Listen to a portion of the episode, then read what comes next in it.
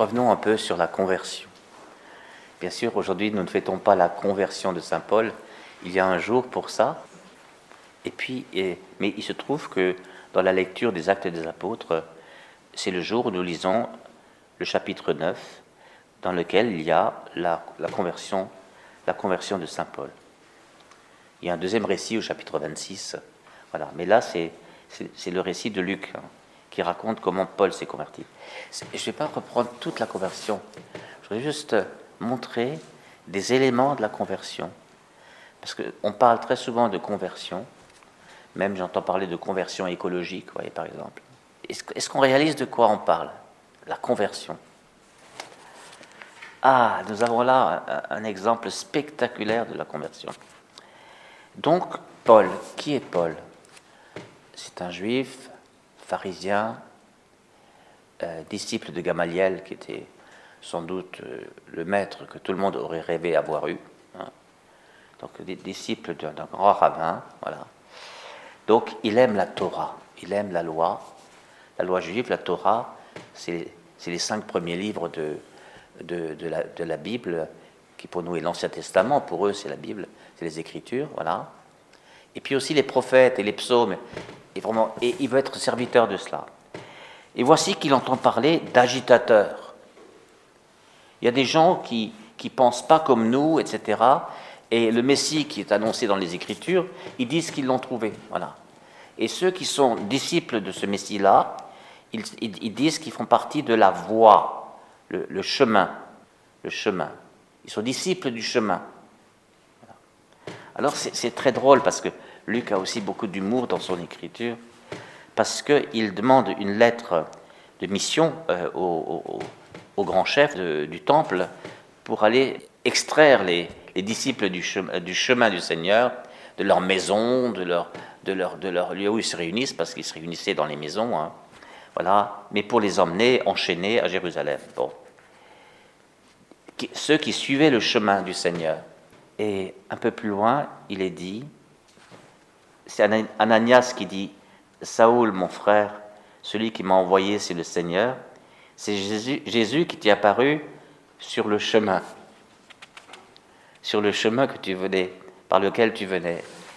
Mais c'est voulu ça. C'est que le chemin du Seigneur a croisé le chemin de Saoul. Première chose. Donc, frères et sœurs, c'est des choses qui peuvent nous arriver, hein. et c'est même souhaitable. Hein. Vous voyez, nous sommes toujours sur un chemin, il ne faut pas, dire qu'on n'a pas de chemin. Un chemin, c'est celui-ci et pas un autre. Hein.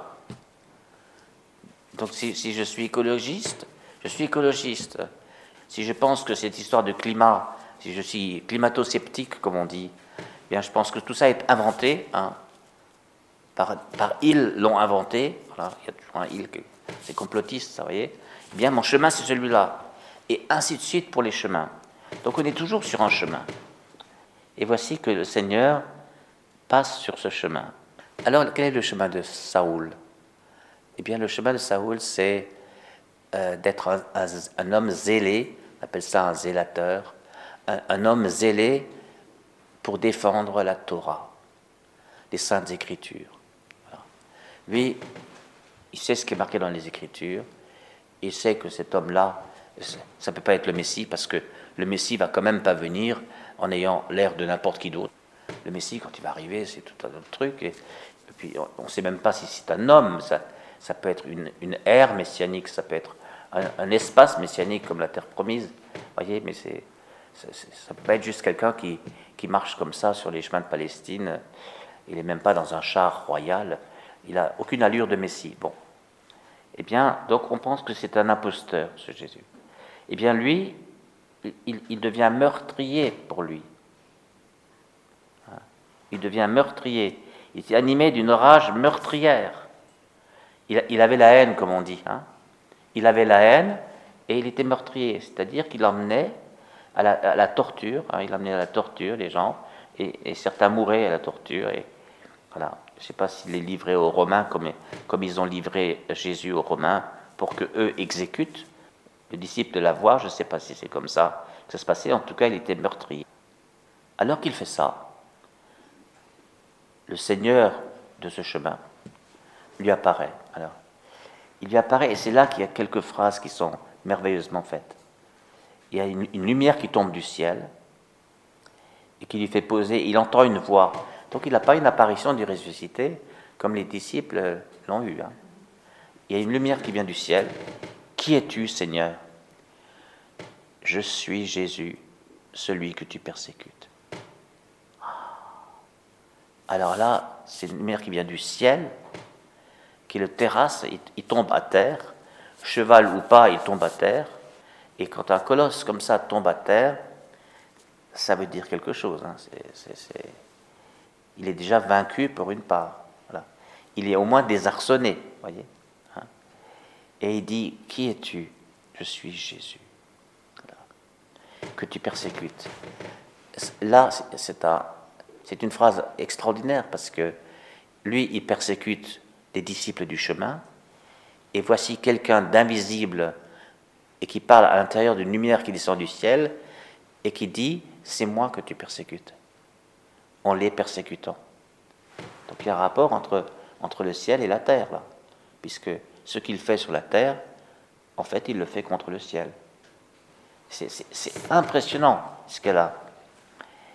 Et, du coup, il y a déjà quelque chose qui lui apparaît, c'est qu'en croyant défendre le ciel, il persécute le ciel. Parce que la Torah est descendue du ciel. Hein. Attention. Hein. Il y a donc une manière de défendre la loi de Dieu qui peut contre Dieu. C'est étonnant qu'il nous faille encore l'expérience de Saint Paul pour le comprendre. C'est quand même ça qui a amené Jésus à la croix. Hein il y a une manière de défendre la loi de Dieu, qui sont la loi, on dit, on dit un peu rapidement la Torah, la loi, mais en fait c'est les dix paroles, les devarim. Davar, c'est la parole de Dieu, une parole efficace, et devarim, c'est au pluriel.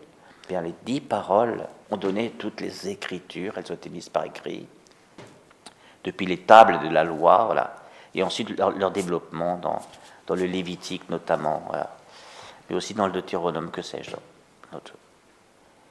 Donc lui, c'est un, un, disciple zélé de la parole de Dieu, et voici que Dieu, venant du ciel, peut-être que lui, eh bien, lui apparaît en lui disant que c'est moi que tu persécutes. Donc vous rendez-vous compte de la claque. Hein, voilà. Et alors, il ne voyait personne. Il entendait la voix, mais il ne voyait personne.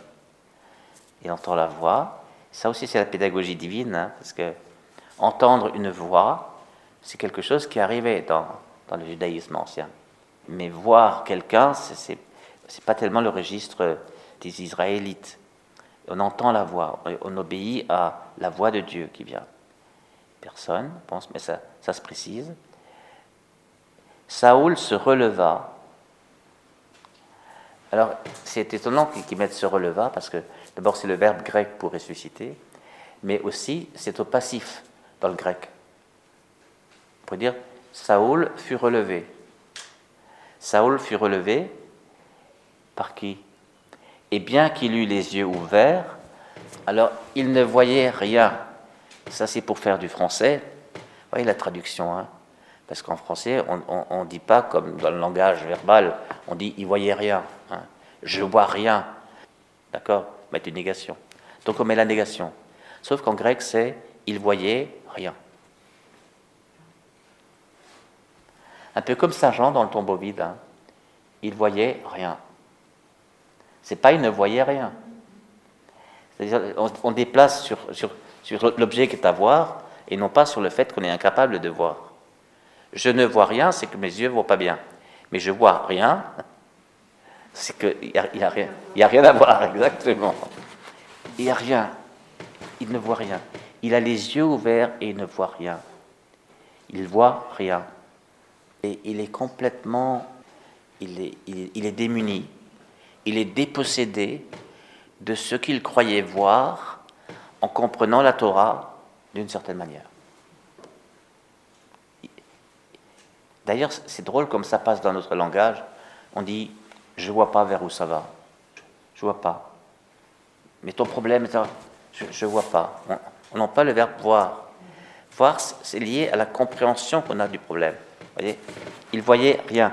Il, il, est perdu, en fait. Il est perdu. Et regardez ce qui ça continue. Il dit, il est dit, ils le prirent par la main pour le faire entrer à Damas. Voyez cet homme, le persécuteur, hein, Klaus Barbie, qui entre à Lyon euh, avec toute une escorte de, voitures noires, des tractions de la Gestapo, et maintenant il rentre en, pantoufle, il, il, est conduit comme un malheureux par des gens qui lui tiennent la main. C'est-à-dire, il commence à devenir disciple. L'expression être pris par la main et conduire, c'est l'expression pour les disciples. Il se laisse conduire par un autre. Alors que jusqu'à présent, il n'avait pas d'autre, lui. C'était lui le chef. Hein. Il entre dans quelque chose d'autre comme expérience. Et pendant trois jours, il fut privé de vue, de manger et de boire. Il fut privé, c'est-à-dire c'est du passif, c'est-à-dire il resta sans voir, sans manger et sans boire. Voilà, ça, c'est à la fois le, signe du jeûne et de la euh, mais c'est plus fort que ça parce que comme il est tombé à terre, comme il est, il est, il est aveugle, là il est carrément aveugle, c'est aussi le signe du deuil. Hein. Et puis les trois jours, quand même, les trois jours. C'est incroyable, vous voyez.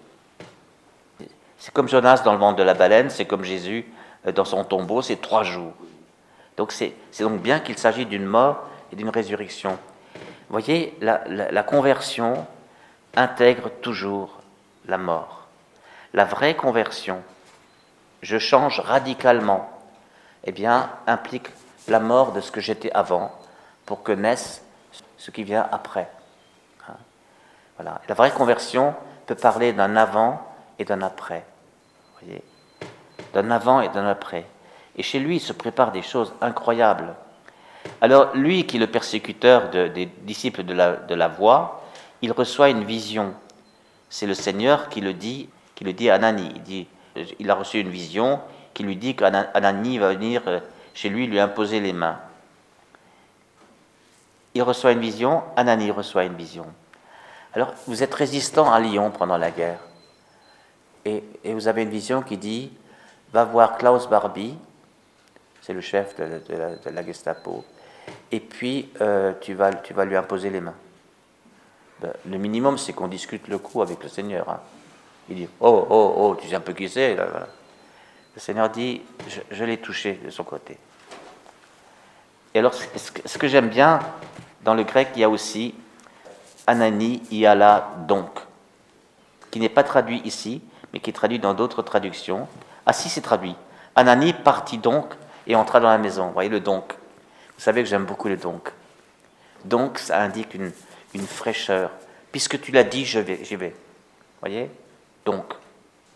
Et le donc, c'est vraiment, vraiment le mot pour dire on ne discute pas, on ne défend pas quelque chose qu'on sait. On ne sait pas mieux que le Seigneur, on est à sa disposition et on est prêt aussi pour un risque.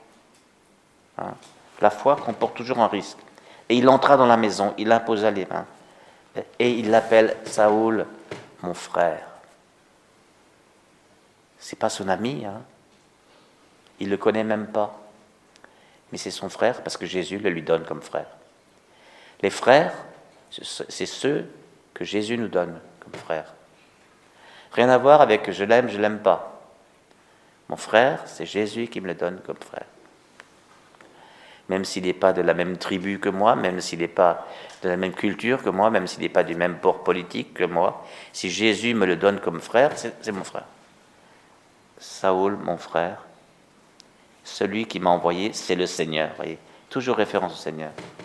C'est lui qui t'est apparu. Tu vas retrouver la vue, tu seras rempli d'Esprit Saint. Anani lui impose les mains, et là, il y a des écailles qui tombent de ses yeux. Les écailles, c'est c'est redoutable ça. Hein. C'est ainsi qu'il concevait la vie. C'est ainsi qu'il concevait la religion. C'est ainsi qu'il concevait la voix. C'est ainsi que tout ça, c'est des écailles. Ça tombe. Ça tombe terminé, vous voyez Donc là, il y a de mort. Mais alors, maintenant, je ne comprends plus rien. C'est, je vois rien. C'est éprouvant, hein. c'est éprouvant. Je, connais des gens qui sont en plein là-dedans. Hein. Quand on est en plein là-dedans, c'est très éprouvant. Même si on comprend avec un petit peu d'éléments que ça va dans le. C'est une mort pour une vie, quand on y est, on y est quand même. Il faut, y être, quoi. D'accord, d'accord, ça. Mais il faut y être quand même. Bon, il faut le vivre. Hein. Voilà, c'est ça que je voulais montrer. Et c'est après, c'est après. Il se leva, de nouveau le mot de la résurrection, et il fut baptisé. Et à l'époque, on est encore dans les actes des apôtres, on baptisait juste, certains baptisaient dans le nom de Jésus, hein, dans sa mort et sa résurrection. On disait ça. Voilà. Je te baptise dans, dans, le nom de Jésus, dans la mort et la résurrection de Jésus. Et puis d'autres baptisaient, c'était une autre école, selon les évangiles auxquels ils se réfèrent, hein, au nom du Père et du Fils et du Saint-Esprit. Voilà, comme dans la finale de Matthieu. Hein. Le baptême n'était pas tout à fait unifié d'emblée. Hein, C'est extraordinaire. On a affaire à une création nouvelle. Et c'est Paul qui a écrit dans une de ses épîtres, euh, l'épître aux Corinthiens, je crois, oui, deuxième Corinthiens, si quelqu'un est dans le Christ, c'est une création nouvelle. L'être ancien a disparu, un être nouveau est là. Et comment est-ce que nous, ne désirerions pas euh, vivre et peut-être revivre une conversion pareille, voyez En tout cas, il est passé des saintes écritures à la parole de Dieu, euh, qui est Jésus-Christ, le Verbe de Dieu. Il est passé d'un texte, d'un écrit, d'une règle, d'une loi, à une relation, à une personne. C'est là qu'on est chrétien. Amen.